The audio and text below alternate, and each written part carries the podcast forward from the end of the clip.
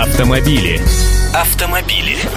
Здравствуйте, я Андрей Гречаник. Хочу опровергнуть один слух, точнее газетную утку – Коллеги погорячились, решили народ перед праздниками понервировать и сообщили, будто видеорегистраторы оказались под запретом.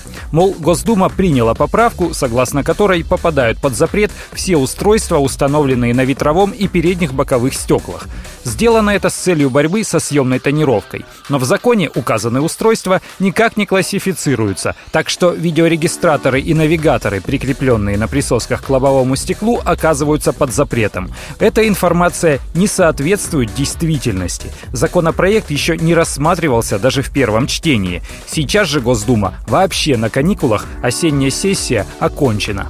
И все же пару слов об этом предложении. Такой предлагают сделать соответствующую статью Кодекса об административных правонарушениях. Управление транспортным средством, на ветровом и передних боковых стеклах которого установлены дополнительные предметы или покрытие многократного использования, ограничивающие обзорность места водителя, влечет наложение административного штрафа в размере 500 рублей с конфискацией предмета административного правонарушения.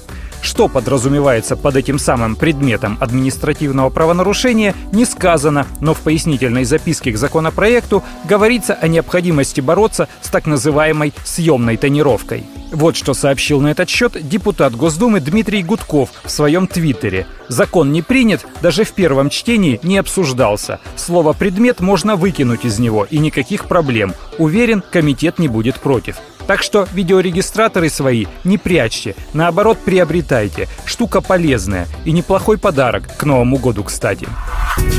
Автомобили. Автомобили.